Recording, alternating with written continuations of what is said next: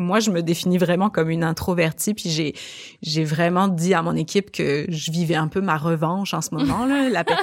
j'ai appelé ça la revanche des introvertis parce que euh, il y a moins de bruit, il y a moins de.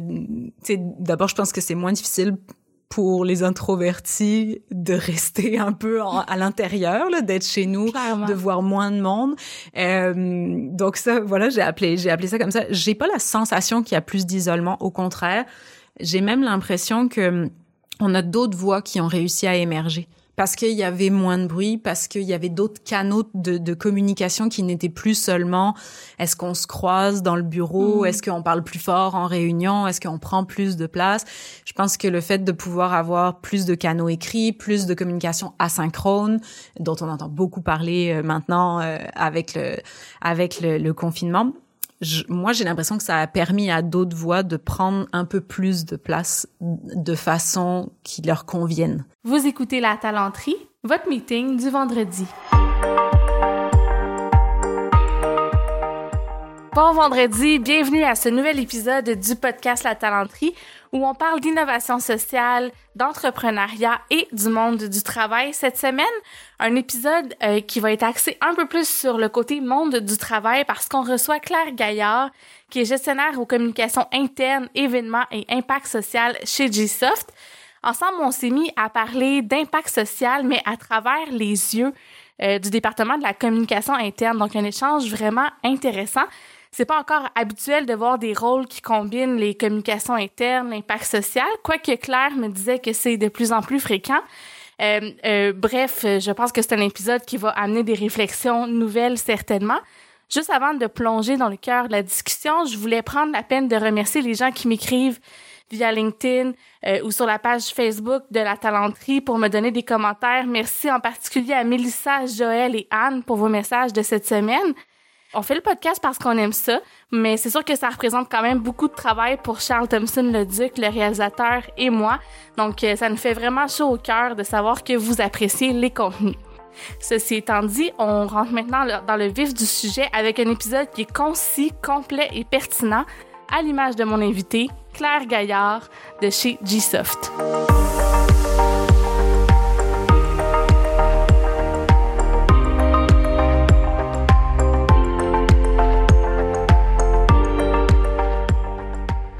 Allô? Allô? Ça va bien? Ça va bien, toi? Oui, super. Merci d'avoir accepté mon invitation. Je suis super contente de te recevoir. On va parler un peu de toi avant de plonger dans le vif du sujet. Donc, en ce moment, tu es gestionnaire aux communications internes, événements et impact social chez Gsoft. Ouais. Puis tu as un, j'allais dire un lourd passé, mais disons un riche passé en communication. Tu as été conseillère principale euh, communication santé bien-être, entre autres, chez CGI. Tu as aussi été directrice des communications dans plusieurs entreprises. Tu as même eu ta, ton entreprise, si j'ai bien compris, ouais, en un peu sur toi. Ouais, une boîte de consultation en communication puis tu faisais aussi des, de la concertation publique, est-ce que ça se Oui, j'ai commencé en concertation publique, tout ce qui était consultation, euh, concertation sur des, des gros projets d'aménagement du territoire. Oh wow! Puis tu été rédactrice, tu été journaliste, donc euh, disons que tu as quand même euh, fait beaucoup de choses. J'ai même euh, vu un TED Talk que tu as donné qui était super intéressant sur Libérons nos identités, où tu parlais de diversité, d'inclusion et du vivre ensemble. Ouais. Ça date déjà quand même de quelques années, fait qu'on voit que ça fait un bon moment que ces sujets-là t'habitent et t'intéressent. C'est vrai. C'est la première fois, par contre, que c'est officiellement dans mon rôle ça a toujours été moi j'ai j'ai un double parcours tu l'as dit en communication et journalisme. Euh, fait que l'information ça a toujours été au cœur de ce que je faisais. Puis j'ai beaucoup beaucoup été impliquée en diversité en inclusion euh, c'est la première fois que ça fait partie officiellement de, de mon rôle au, au travail. Ben puis tu vois, ça, ça m'amène à, à, ma première question. J'avais envie de te demander comment tu le vis un peu le fait d'avoir deux chapeaux parce que là, bon, tu parles de ton double parcours, mais en ce moment, tu as aussi deux chapeaux. Euh, on l'a nommé d'entrée de jeu. Là, tu t'occupes de tout ce qui est communication interne, mais aussi impact social. Comment tu arrives à concilier un peu les deux rôles? Puis c'est plutôt rare qu'on voit un peu cette forme de combinaison là. Donc euh, Ben, en fait, ça se voit de plus en plus. Euh, ça commence à émerger beaucoup. Euh, ceci dit, j'ai pas complètement les deux chapeaux parce que je suis vraiment gestionnaire de l'équipe, ce qui fait que il y a une personne dans mon équipe qui a plus le rôle euh, de s'occuper d'être responsable de l'impact social. Donc, dans le quotidien, c'est pas moi qui, qui mène le show, comme on peut dire, mais euh, donc dans le quotidien, je m'occupe vraiment plus de la com interne. Ceci dit, je suis je suis gestionnaire de l'équipe qui euh, va travailler sur l'impact social et sur les, les événements. Et donc oui, ça se voit de ça se voit de plus en plus euh, cette euh, euh, ce merge en bon français de, de ces rôles-là, particulièrement de la com interne et de l'impact, parce que ces deux rôles qui font un peu le lien, qui sont un peu très d'union entre l'interne et l'externe. Mhm. Euh, ces deux rôles aussi qui sont un peu transversaux sur l'ensemble de l'expérience des, j'allais dire des employés, mais en fait sur, transversaux dans l'organisation en tant que telle. Euh, L'impact social, par exemple, on a évidemment l'impact auquel on pense sur les communautés, sur euh, euh, les dons, les commandites qu'on fait, euh, le développement durable, mais il y a aussi tout ce qui est impact social interne. Comment est-ce qu'on prend soin de nos employés? Comment est-ce qu'on prend soin des gens? Euh, et, et, puis, qu'est-ce que c'est la cohérence entre ce qu'on affiche à l'externe, qui est bien sûr important, mais surtout ce qu'on vit en interne. Quand l'expérience en interne, elle est réelle, elle est authentique, que nos employés sont bien, que on euh, fait sentir que tout le monde a sa place, quelle que soit euh, mm -hmm. ben, sa diversité ou son identité, moi je préfère dire, ben là on, on c'est des multiplicateurs sur ce qu'on montre à l'externe, sur la vitrine qu'on a. Notre vitrine à ce moment-là, elle est complètement authentique. Puis c'est intéressant que, que tu me parles de ça parce que ça rejoint tellement de choses dont on parle souvent en ressources humaines. Les RH souvent se mettent ça sur leurs épaules, puis à raison parce que les pratiques RH sont aussi une façon de, de démontrer qu'on est capable, en fait, de faire le pont avec la culture d'entreprise puis tout ça. Mais je trouve ça intéressant aussi de nommer que au niveau des communications internes, il y a des choses à faire ou tu sais il y a un appui qui peut être euh, donné disons par des, des personnes qui ont ton expertise. Est-ce que tu peux nous parler d'un un exemple ou deux de, de choses que avec lesquelles tu peux je dirais soutenir les RH ou l'organisation en général euh, au niveau de l'impact à l'interne? Ben déjà, mon, mon, rôle fait partie de l'équipe RH. Nous, on appelle ça culture organisation chez Gsoft, mais euh, donc on fait partie intégrante de, de l'équipe. Euh, puis comment est-ce qu'on Comment est-ce qu'on accompagne bah, de, de, plein de façons D'abord, ça fait que, que je suis, je fais partie des, des mm -hmm. conversations RH, mais aussi euh, euh, c'est de créer des structures au niveau de la communication interne. Euh, D'abord, de façon à ce que les informations se rendent bien, parce que si les RH font plein de choses mais que personne n'est au courant, c'est comme si on n'avait jamais rien fait. Hein. Donc, euh, donc ça déjà et ça arrive et ça arrive. Donc ça c'était déjà quelque chose à, à mettre en place. Euh, et encore une fois pour l'impact social, je pense particulièrement à la diversité et l'inclusion. C'est juste de commencer chez nous. Gsoft, on travaille sur le futur du travail. On crée des logiciels qui viennent euh, optimiser le potentiel ou, euh, ou nourrir le potentiel des, des organisations euh, et on travaille sur le futur du travail donc ça commence chez nous euh, de, de mettre ça en place. Donc je crois que c'est ça surtout le, le le rôle premier ou en tout cas comment je le vois dans un premier temps puis tu vois, ça me fait penser à des conversations qu'on a déjà eues, toi et moi, dans le passé. Euh, dans le fond, vous étiez déjà sensible à, à, à créer ce genre d'espace-là dont tu parles, où tout le monde peut euh, avoir sa place, peu importe son identité. Euh, vous créez des espaces d'échange, euh, vous essayez d'être inclusif le plus possible. Euh, par exemple, je me souviens qu'on a eu des conversations sur l'importance de faire de la place aux gens qui avaient des profils un peu plus introvertis. On en a parlé beaucoup. Souvent, les personnes qui sont extroverties, c'est plus facile euh, de faire sa place dans un groupe Euh, est-ce que tu as l'impression qu'avec euh, la nouvelle réalité du télétravail, ça, ça a comme un peu exacerbé ces différences-là? Est-ce que tu as l'impression que les profils plus introvertis s'isolent encore plus qu'avant? Ça oui, une bonne question parce qu'effectivement chez chez nous c'était un gros sujet là, les, les, mm -hmm. la différence entre les introvertis et les extravertis. On est une organisation très relationnelle donc euh, euh, historiquement on, va pas se le cacher, les extravertis avaient quand même la part belle et donc on a une une vraie sensibilité à, à essayer de faire la différence C'est dur, je trouve, de répondre à la question pour tout le monde, parce qu'on est quand même presque 300 employés en ce moment tous à la maison depuis le mois de mars, donc c'est difficile de prendre le pouls de tout le monde individuellement. Ceci étant dit, euh, moi, je me définis vraiment comme une introvertie, puis j'ai j'ai vraiment dit à mon équipe que je vivais un peu ma revanche en ce moment. là.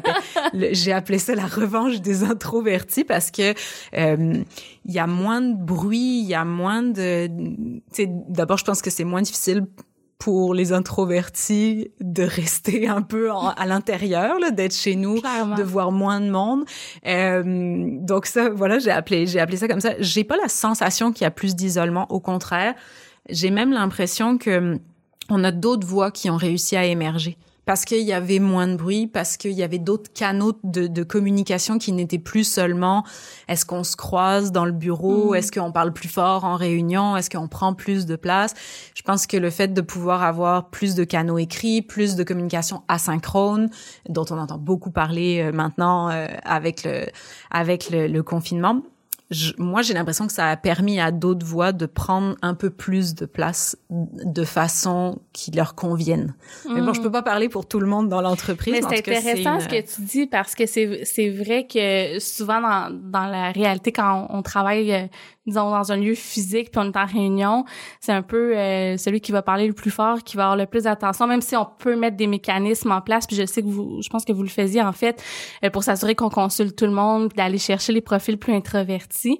Mais c'est vrai que d'avoir d'autres canaux où là tout le monde devient un peu euh, égal ça ça peut j'imagine. Est-ce que tu as l'impression que ça a même réduit un peu les les écarts ou J'espère, en tout cas, j'espère. Euh, ce que je trouve en communication aussi, euh, c'est que euh, ça a réduit un peu tous les bruits de corridor. Ça, ça a comme ramené les gens à un niveau d'information plus j'allais dire équitable, mais en tout cas au moins homogène, c'est-à-dire que ben, c'est sûr qu'on peut pas avoir deux trois personnes qui restent à la fin d'un meeting pour peut-être refaire un peu la réunion qui vient de se passer. On sait que ça mm. arrive mm-hmm. régulièrement ou des gens qui se voient dans la vie de tous les jours ou qui vont prendre un café ensemble ou qui lunchent ensemble puis qui là oh, reviennent sur quelque chose qui a été discuté. Ça, ça met le doute, ça fait changer un petit peu de, de perspective. Ben, là, je dirais que les moments sont beaucoup plus définis et qu'on a moins ces opportunités d'échanges informels ou de, de, de discussions de corridors. Euh, et donc, moi, j'ai l'impression, ou en tout cas, j'ai l'espoir, pour vraiment pour la communication pure, que ça ait mis tout le monde un peu au même niveau d'information. C'est un, un, bon point parce qu'en communication, il y a plusieurs types de médiums, puis on essaie toujours d'en avoir qu'il y ait une uniformité de message euh, dans les organisations, justement pour que tout le monde ait accès au même message, au même niveau d'information. Puis c'est vrai ce que tu dis que même si on, on en met en place, puis qu'on on veut, souvent il y a quand même des contre-courants euh, de, de, médias ou de, de formats de communication qui viennent euh, un peu ajouter de l'information qui elle n'est pas communiquée euh, à tout le monde donc oui euh, puis qu'on reçoit pas de la même façon. On parle de diversité par exemple pour faire le lien entre impact et communication mais quelque chose que moi je dis beaucoup c'est que il y a plein de choses dans comment est-ce qu'on reçoit un message. On a beaucoup réduit la communication à un émetteur qui envoie un message à un récepteur. Mm-hmm. puis le message, on peut très très bien le travailler, mais la vérité, c'est comment est-ce qu'on reçoit un message enfin l'interprétation d'un message, il dépend beaucoup de qui est le récepteur et de qui est l'émetteur. Fait qu'il y a une multitude de possibilités de mauvaises interprétations ou de d'émotions qui rentrent là-dedans. Donc, euh, et je pense que l'écrit aussi, le fait qu'on prenne plus de temps, que parfois on est moins dans le réactif, ou en tout cas on essaye parce qu'on fait quand même encore beaucoup beaucoup de, de réunions euh, Zoom, euh, mm-hmm. Teams. Euh, on se voit, mais je pense que ça permet aussi, quand on a l'écrit, de, de prendre le temps de réfléchir, de d'avoir comme une sorte de, de step back sur euh, sur ce qu'on transmet comme information versus la rapidité à laquelle parfois ça peut sortir oralement. Donc je moi, j'ai l'espoir, en tout cas, que ça apporte du bon aussi. Ben clairement, tu sais, je pense que dans toutes les situations, euh, il y a toujours du, du, bon puis du moins bon qui ressort. Là, clairement, de la façon que, que t'en parles, moi déjà, tu me fais euh, penser à plein de points que j'avais peut-être pas vus. Tu sais, moi, tu vois, mon premier réflexe, c'est de dire, ah ben si on se voit moins, euh, il y a moins justement cet échange d'idées ou ces réflexions spontanées ou ce côté créatif-là. Est-ce que c'est quelque chose qui est dans vos réflexion, de, de, vous assurer de garder quand même ces espaces euh, plus spontanés de, de conversation? Ouais, absolument, mais je pense que on, oui, c'est absolument dans nos conversations. Je pense que c'est aussi dans la réflexion de beaucoup d'entreprises parce que euh, je dis qu'il y a beaucoup de positifs, mais il y a aussi des craintes des gens, il y a aussi des manques qui se font sentir par rapport aux relations euh, interpersonnelles, par rapport au fait de rester en contact. Sur la créativité aussi, euh, la littérature en parle, hein, que c'est peut-être moins propice. Donc on réfléchit à différentes façons de euh, de l'alimenter ou de le repenser, particulièrement maintenant que l'organisation a pris la décision de passer euh, digital oui. first, de devenir euh, une entreprise caractérisée par le, le travail distribué. Il y a plein de termes hein, différents qui parlent de, de ces réalités-là. Et donc, ben, pour nous, ça amène un, un défi de réellement repenser nos expériences, se réinventer. Pas seulement, je pense que ce que beaucoup d'entreprises ont fait, nous y compris au début, c'est-à-dire ben, de, de rapidement s'ajuster et d'essayer de transposer du mieux qu'on pouvait ce qu'on connaissait euh, dans la vie de tous les jours. Donc se réunir en meeting, donc faire des brainstorming et donc tout ça on l'a transposé dans le dans le virtuel. Mais maintenant nos réflexions qu'on qu'on entame là et on prend quand même le temps de le faire, c'est comment est-ce qu'on se réinvente réellement et comment est-ce qu'on propose une expérience, des modes de collaboration, des modes de communication qui sont entièrement adaptés à cette nouvelle réalité. Et ça m'a surpris un peu de voir que vous deveniez digital first parce que vous veniez tout juste d'aménager dans des nouveaux locaux qui étaient euh, réellement pensés pour ça aussi là, la cohésion des équipes, il y avait des salles euh, de brainstorm, tout ça. Donc comment qu'est-ce qui vous a amené à rapidement prendre la décision euh, en fait de passer euh, à un mode euh, digital first? Parce que ça a été quand même une décision qui a été prise euh, rapidement entre guillemets là, dans dans la pandémie. Ben, qu'est-ce qui a amené à prendre la décision? Je pense que je suis peut-être pas la meilleure personne pour te répondre complètement. Euh, je pense que je pense que ça a été une décision exécutive qui qui, qui est venue. Je pense aussi au regard de ben, de la transformation rapide qu'on qu'on a vue, puis Mhm. qu'on a vu que c'était là pour rester, puis que ça faisait du sens avec le fait qu'on était donc une entreprise de logiciels, qu'on était une entreprise de technologie. Euh, et encore une fois, il y avait une volonté d'être toujours, euh, si on parle de futur au travail, ben on a particulièrement les mains dans le futur du travail. Mais voilà, encore donc sur le pourquoi, je sais pas. euh, mais c'est vrai qu'on était une relation, une organisation très relationnelle. Puis ça, on veut le maintenir. On veut maintenir une, une culture forte, une identité forte. Mhm. Euh, c'est pour ça qu'on veut repenser cette expérience-là complètement. Puis on va garder nos bureaux. Ceci dit, OK. on va peut-être pas les garder. C'est-à-dire que dans, le- dans le fait de réinventer notre expérience, on va peut-être pas les garder de la même façon. On va peut-être pas tout garder. On va peut-être tout garder. On va, on va réim- on va repenser ça aussi, mais on va, pour l'instant en tout cas, garder des bureaux, garder des lieux physiques et euh, voir comment est-ce que ces bureaux-là s'inscrivent dans une expérience euh, digitale, dans une organisation numérique finalement. Puis tu vois, c'est intéressant parce que je sais que vous êtes quand même impliqué. Tu sais, on en a parlé, là, ça fait partie aussi de ton rôle. On parle beaucoup des communications internes, mais euh, dans ton équipe, disons, vous réfléchissez aussi à, à l'impact social, puis vous faites déjà euh, plein de choses qui sont très, j'ai l'impression, présentielles. Tu sais, par exemple, vous êtes très engagé en ce moment dans la communauté de Pointe-Saint-Charles où vos bureaux se trouvent.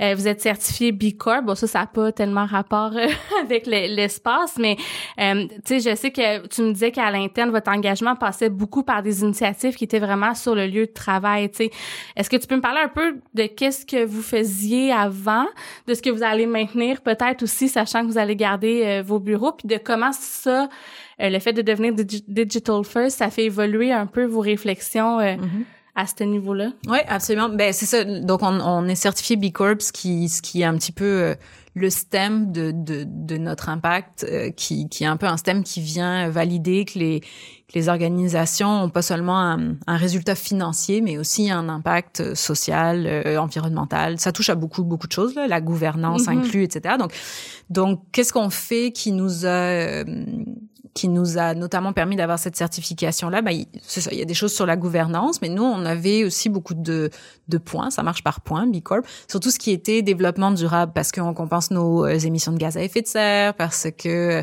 on a installé tout un système de tri et de compost euh, à l'intérieur euh, des bureaux, parce qu'on fait attention aux, aux achats. Notre politique d'achat tient compte du fait d'acheter local, d'acheter sustainable, euh, encore une fois en bon français, etc., de façon durable. Donc, euh, donc, donc voilà. Donc il y a beaucoup de choses qui rentrent en compte, mais c'est vrai que nous, il y avait beaucoup de choses qui étaient physiques, comme le, justement tout ce qui est recyclage, etc. Euh, on avait des liens avec la communauté. Notre compensation des gaz à effet de serre, ben, aujourd'hui, la question de pose, si on veut continuer à mener cette pratique-là, comment est-ce qu'on mesure le réel impact aujourd'hui sur l'environnement de Gsoft alors sur l'environnement de, la part de Gsoft alors que tout le monde est de la maison.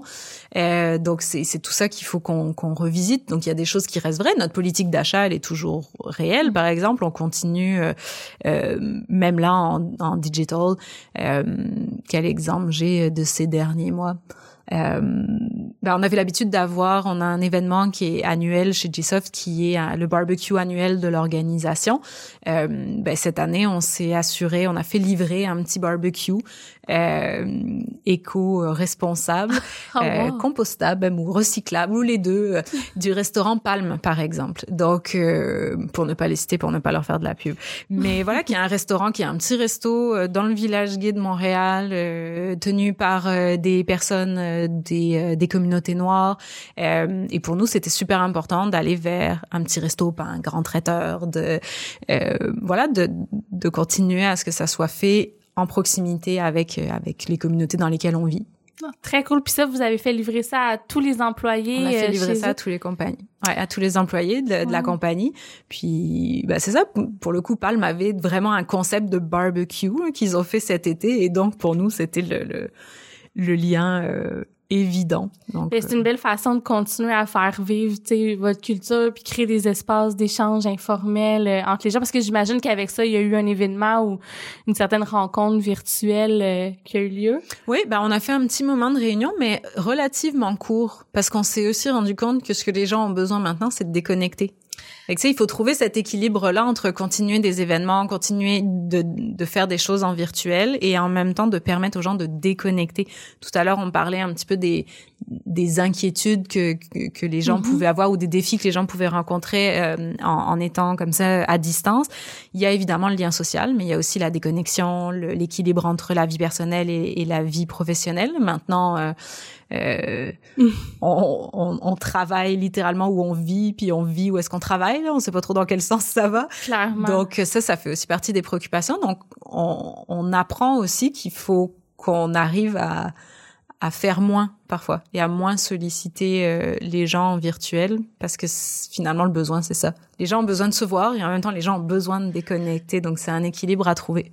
Clairement, puis on peut pas dire ok ben on veut se voir mais autrement. à un moment donné, c'est difficile de, de faire autre chose que d'être en virtuel quand on peut pas se voir en présentiel. Cet été c'était plus facile, il faisait chaud des fois à distance. Il y a certaines plus petites organisations qui pouvaient dire on, on se fait un, pique-nique dans un parc puis on est tous loin. Mais j'imagine que vous, au nombre d'employés que vous êtes, c'était pas une possibilité nécessairement. C'était pas une possibilité et c'était pas une volonté. Euh, Gsoft s'est euh, assez rapidement positionné euh, sur le fait qu'on on allait, parce qu'on avait la possibilité d'être vraiment 100% numérique sans que ça affecte nos, nos activités, on a aussi fait le choix de ne pas euh, encourager les rassemblements en personne mm-hmm. de façon à, à bah, faire notre part autant qu'on pouvait. Ce qui fait que c'est vraiment un point intéressant que tu soulèves parce que quand nous, on, maintenant qu'on sait qu'on est digital first, ben quand je parle de repenser notre expérience, en ce moment, on est en train de la repenser à deux niveaux. C'est à quoi ressemble une expérience digital first en période COVID, en période où, ben, dans la société aussi, là, on est potentiellement chez nous, on est potentiellement limité, potentiellement confiné, et à quoi ça va ressembler sur le long terme, cette, cette expérience digital first, où là, ben, on peut potentiellement se permettre de repenser comment est-ce qu'on crée du lien entre les gens aussi? De ce que je comprends dans le fond, c'est que le fait de se réinventer en ce moment, euh, vous êtes en train justement de repenser plein de choses au niveau de votre impact social, vos communications internes, vos façons de travailler entre vous. Ce serait intéressant de vous suivre euh, puis de voir un peu ce que comment vous allez évoluer là-dedans parce que je pense que vous êtes déjà euh, une entreprise qui est très regardée puis qui est un pionnier en, matière de, de, culture puis de, de plein d'affaires pour vos vos décisions d'affaires aussi qui ont vous avez beaucoup de succès, vous avez eu une croissance rapide. Fait que ça va être intéressant de voir là comment euh, vous allez évoluer. Ça m'amène justement à te demander dans une entreprise comme Gsoft, vous avez justement euh, connu une croissance quand même rapide. C'est impressionnant euh, de voir le succès. Puis là, vous êtes rendu à, tu l'as dit tantôt, combien d'employés? Presque 300, on doit être 270 quand même. quand même. Puis est-ce que ça, ça demande un peu de le fait d'avoir une croissance rapide, est-ce que ça a eu un impact sur votre culture ou est-ce que ça vous demande de repenser un peu au niveau des communications internes? Euh, comment vous fonctionnez? Oui, ben absolument. D'abord parce que quand on parle, je pense qu'on n'est vraiment pas les seuls dans cette situation-là. Il y en a qui sont peut-être euh, en train de vivre ce défi-là, puis d'autres qui, qui y arrivent. Mais évidemment, quand on est une toute petite entreprise, ben, c'est très facile hein, de taper euh, sur l'épaule de son collègue, d'avoir quelque chose de très interpersonnel pas tant structuré, pas très mm-hmm. formalisé, avec des procédures pas trop standardisées. Puis ben, quand on grossit, on on, on, se retrouve à devoir peut-être s'organiser un petit peu plus, justement pour éviter un peu ce qu'on évoquait tout à l'heure, d'avoir parfois différents niveaux de communication en fonction de euh, ben, qui tu connais dans l'entreprise. C'est des choses qu'on a connues aussi en fonction de ben, qui tu connaissais dans l'entreprise ou depuis combien de temps est-ce que tu étais là. Ben, tu avais peut-être un plus gros, euh, une meilleure connaissance des, des fonctionnements, tu avais peut-être accès à plus d'informations parce que les choses se font de façon plus informelle. Donc là, le, le gros défi pour les entreprises qui évoluent en taille comme ça, c'est euh, et particulièrement en communication, c'est de trouver le juste milieu encore une fois entre le côté informel, le côté convivial, le côté chaleureux, très très humain, euh, et le côté plus formel, plus standardisé, potentiellement plus centralisé, euh, au bon sens du terme, pas au sens euh, mais au sens où on sait que l'information il n'y a pas il y a pas 50 informations différentes qui circulent. Il y a mhm. juste la bonne information la vérité qui qui circule. Euh, donc ça c'est c'est évidemment quelque chose d'important. C'est quelque chose qui sur lequel on, on réfléchit encore plus maintenant avec la nouvelle réalité.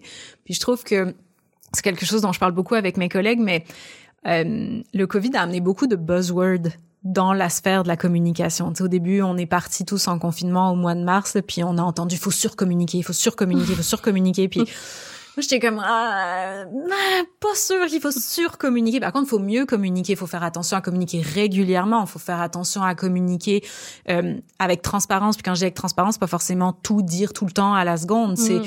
c'est d'être transparent sur qu'est-ce qu'on sait réellement puis qu'est-ce qu'on n'est pas encore sûr, tu sais, qu'est-ce qui a encore matière à changer, qu'est-ce sur quoi on a encore de la flexibilité, etc. Fait que sur communication, ça a été un des buzzwords qu'on entend moins maintenant. Maintenant, c'est beaucoup asynchrone. Je l'ai dit tout à l'heure. Là, on voit que ça va, ça dure, le fait d'être à distance, le fait d'être numérique, le fait d'être virtuel. Donc là, on dit, ah, ben là, maintenant, il faut passer en asynchrone. Oui, mais attention, parce qu'une fois qu'on fait tout asynchrone, mais là, on, casse le lien, puis on n'a plus de lien. Puis là... Peux-tu juste le définir, juste euh, si c'est pas clair? Ben, l'asynchrone, ben, en fait, c'est un excellent point, c'est que chaque entreprise devrait définir à quoi ça ressemble l'asynchrone, puis est-ce que tu veux être complètement, c'est-à-dire, est-ce que on se parle plus jamais, puis on met tout par écrit, puis que l'information est disponible tout le temps? Fait que la communication asynchrone, c'est surtout basé sur le fait que l'information peut se retrouver même si tu as manqué le moment chaud. C'est-à-dire mm. que si t'étais pas euh, euh, à la réunion qui parlait de ce sujet-là, ben toute l'information est quand même disponible. Fait que ça, ça serait des versions qu'on aurait d'asynchrone. Euh, et ça, c'est le nouveau buzzword aussi, où là, on a tendance à aller vers ça. Puis là, on, c'est aussi intéressant de voir que les gens sont, sont prêts à l'essayer. En tout cas, nous, dans notre cas, je trouve que ça se voit beaucoup. Donc là, les gens parfois se disent, ben, OK, là, on l'a jamais fait comme ça, mais c'est pas grave, on essaye asynchrone, on va voir ce que ça va donner. Il y a aussi, encore une fois, des enjeux qui vont être amenés à ça, dont la rupture du lien, dont le fait que euh, si, si, si je t'envoie juste un texte, ben, je, je sais pas comment est-ce que tu le reçois, je sais pas si tu as compris la bonne chose, je sais Fait comment est-ce qu'on s'assure de, de toujours quand même maintenir ce côté bilatéral, voire multilatéral de la communication, même dans une, une structure asynchrone. C'est vraiment euh, cool parce que c'est vrai dans ce que parce que j'imagine aussi que là on a t'en as parlé tantôt tu sais euh, le, le, mélange entre la vie personnelle puis la vie professionnelle est, est réel. Fait qu'en ayant des communications asynchrones ou où l'information est disponible ben, j'imagine que ça facilite un peu pour ceux qui ont par exemple des enfants à la maison où ils peuvent pas toujours travailler dans les mêmes heures que les autres euh, puis ça ça a été vraiment un, un ben, c'est encore là, un problème. On voit qu'il y a beaucoup de gens qui, qui vivent cette difficulté là as-tu l'impression que ça a été moins dur euh, pour vous justement parce que vous aviez mis des, des canaux de communication en place qui tenaient compte je dirais de, de cette nouvelle réalité de télétravail? Je pense pas que ça a été moins dur parce que je pense que l'adaptation elle a été là pour tout le monde puis qu'on a tous même au niveau individuel des niveaux de résistance différents. Euh, tu sais il y a aussi tout ce qui est euh, euh, je sais pas travailler sur un projet puis commenter un document en direct, de, mm. de la même façon que avant le Covid, tout le monde n'était pas aussi confortable avec, euh, je sais pas, euh, euh c'est les corrections apparentes dans les documents Word, par exemple. Mais moi, j'avais des collègues, fut un temps, je parle même pas chez Gsoft, mais j'ai déjà eu des collègues qui étaient pas du tout à l'aise avec cette fonctionnalité-là, alors qu'elle était un peu basique pour les gens de mm-hmm. communication, finalement. Et ben là, on est un petit peu pareil. Là, tout d'un coup, les, les gens peuvent, on, a plein de, de choses où on peut communiquer en temps réel, commenter des choses en temps réel, être plusieurs sur un document, travailler sur sur les mêmes interfaces, mais on, on a tous plus ou moins des niveaux de capacité d'absorption qui sont différents avec euh, avec ces outils-là. Et puis et puis encore une fois, comment est-ce qu'on s'assure que on se comprend bien, qu'on est sur la même longueur d'onde, que la façon dont j'ai écrit mon commentaire, euh, c'était peut-être clair dans ma tête, mais ça ça l'était peut-être pas quand quand je l'ai écrit. Donc euh, non, je pense que pour tout le monde, c'est de c'est de l'adaptation différente. Puis je, je, suis venue avec, euh, j'ai trouvé que c'était très bien écrit sur les communications en général, sur le, les défis qu'on rencontre, euh, sur la fonction de communication interne. C'est pas de moi du tout, c'est un article que j'ai lu de, de, Capcom, qui est une, un organisme sur la communication publique euh, français. Euh, et il disait que le défi pour la suite des communications internes, c'était de fédérer sans réunir, de créer de la convivialité sans festivité, de mobiliser sur des actions qui sont incertaines, de faire collaborer sans mixer les équipes et de donner du sens et de rassurer dans l'incertitude. Et je pense que ça donne un moi, j'ai trouvé ça en tout cas très beau. Euh, je le vois pas que dans le défi, je le vois aussi dans l'opportunité, mais j'ai trouvé que c'était une super belle façon de résumer les défis qui qui nous attendent et et les euh, les contraintes qui qui vont nous encourager encore une fois à se réinventer puis à à prendre d'autres places, à utiliser d'autres supports, à, à, à innover justement. Puis clairement, tu sais, pendant la pandémie, de façon assurée, le, le rôle des communications internes, tu t'en as parlé depuis le début, a, beaucoup changé. Penses-tu que la fonction comme telle est appelée à évoluer, euh, disons, dans le futur, là, si on se projette, mettons, même une fois que la pandémie sera terminée? Ben, j'espère qu'elle est amenée à évoluer point, avec ou sans Covid. J'espère qu'on continuera à évoluer tout le temps. Mais ce qui est sûr, ça aussi, je pense que c'était indiqué dans l'article que, que je viens de citer, mais ce qui est sûr, c'est que la pandémie, elle a fait place, euh, elle a donné plus de visibilité à des fonctions dans, dans les entreprises qui étaient plus en coulisses. Hmm. Donc oui, les ressources humaines que tu évoquais au début, la communication interne, euh, qu'en général on, on voit pas là, qui a même plutôt été la mal aimée et la mal réputée euh, de, de, toutes les communications pendant très très longtemps. Je pense que ça a mis euh, en valeur le côté un peu plus stratégique que ces fonctions-là elles avaient pour maintenir l'engagement, pour maintenir le lien, pour s'assurer que l'information elle circule comme il faut, pour s'assurer que on crée de la cohérence dans l'expérience qu'on fait vivre. Donc je pense qu'il y a plein, pas seulement la communication interne, mais je pense qu'il y a plein de rôles plus coulisses qui euh, dont on a dont, voilà qui ont eu plus de visibilité dont on a mieux compris l'utilité ça j'espère que ça va durer et j'espère que ça va permettre de de donner à ces rôles-là plus de flexibilité plus de marge de manœuvre dans mm. dans le futur et que bah, ces rôles-là nous on va s'accorder aussi encore une fois d'être plus innovants.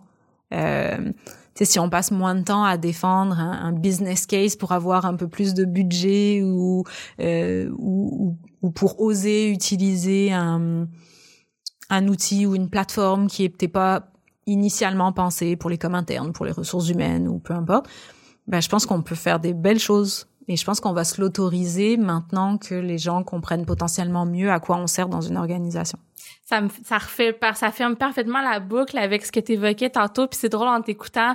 Puis as raison là la communication interne est souvent un peu mal aimée ou plus discrète dans une organisation. Ça me fait un peu penser au parallèle avec euh, des, des, des comportements plus extravertis versus plus introvertis où tu disais qu'il y avait des nouvelles voix qui ont émergé. Ben je pense que ça peut s'appliquer clairement à certaines fonctions. Tu as raison.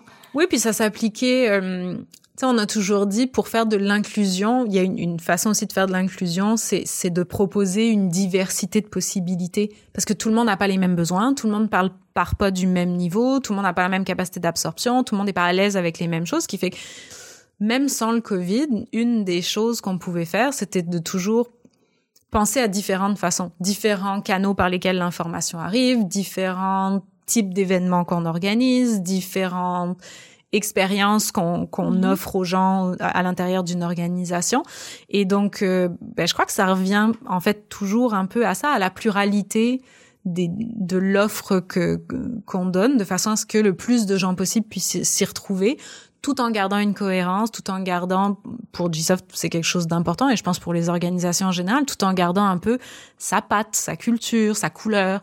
Donc, l'idée, c'est pas de, parce que je pense que c'est ce qui fait peur aussi parfois, de créer un peu du, euh, du particularisme, tu sais, puis d'aller vers des choses trop individuelles, mais de la même façon qu'on a fait du one size fits all pendant très longtemps puis ben clairement ça fonctionnait pas pour tout le monde. Je pense que l'idée c'est pas de, de se jeter dans l'extrême inverse, mais c'est de trouver un juste milieu où il y a de la diversité dans l'offre, il y a de la diversité d'opportunités, où les gens peuvent se retrouver et les gens sont très ouverts à ça. Je pense qu'il faut pas croire que les gens s'attendent nécessairement à ce qu'on fasse quelque chose de parfaitement moulé, personnalisé pour chaque individu. Je pense juste que quand les gens voient la bonne volonté et, et le, les efforts que fait une organisation pour, pour offrir une, au moins un mm-hmm. petit panel de, de, choses différentes. Je pense que les gens l'apprécient et à ce moment-là sont beaucoup plus ouverts à, euh, à ben, j'allais dire à faire des compromis, mais j'aime pas trop ce mot-là, mais en tout cas à savoir que tout sera pas parfait,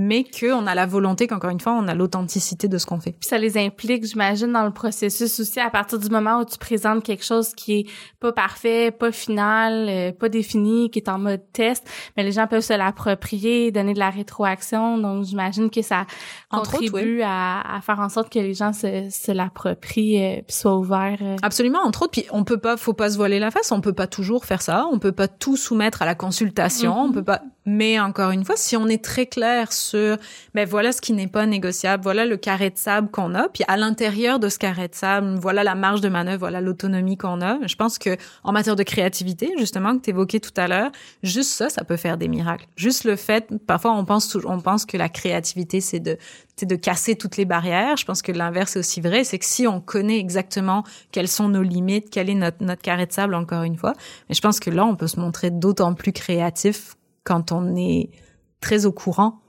de, de des outils qu'on a en main, qu'on a à notre disposition. Écoute, je trouve ça super rafraîchissant euh, de, de, t'avoir reçu aujourd'hui puis qu'on en ait euh, discuté ensemble. Merci beaucoup. Souvent, ce qu'on entend, c'est plutôt des craintes. Je vois, je trouve ça le fun de voir euh, que toi, tu soulèves le, côté opportunité aussi du fait qu'on soit tous à la maison et puis qu'on travaille de chez nous. On entend souvent, tu sais, au niveau des communications, je parle là, on entend plutôt des craintes, des pertes d'opportunités. Donc, c'est le fun de voir que comme tu l'évoquais, il y, a, il y, a, comme deux côtés à, une médaille, puis il y a des nouvelles façons de d'aborder les choses. Donc, je te remercie pour ça. Je trouve que ça fait comme du bien.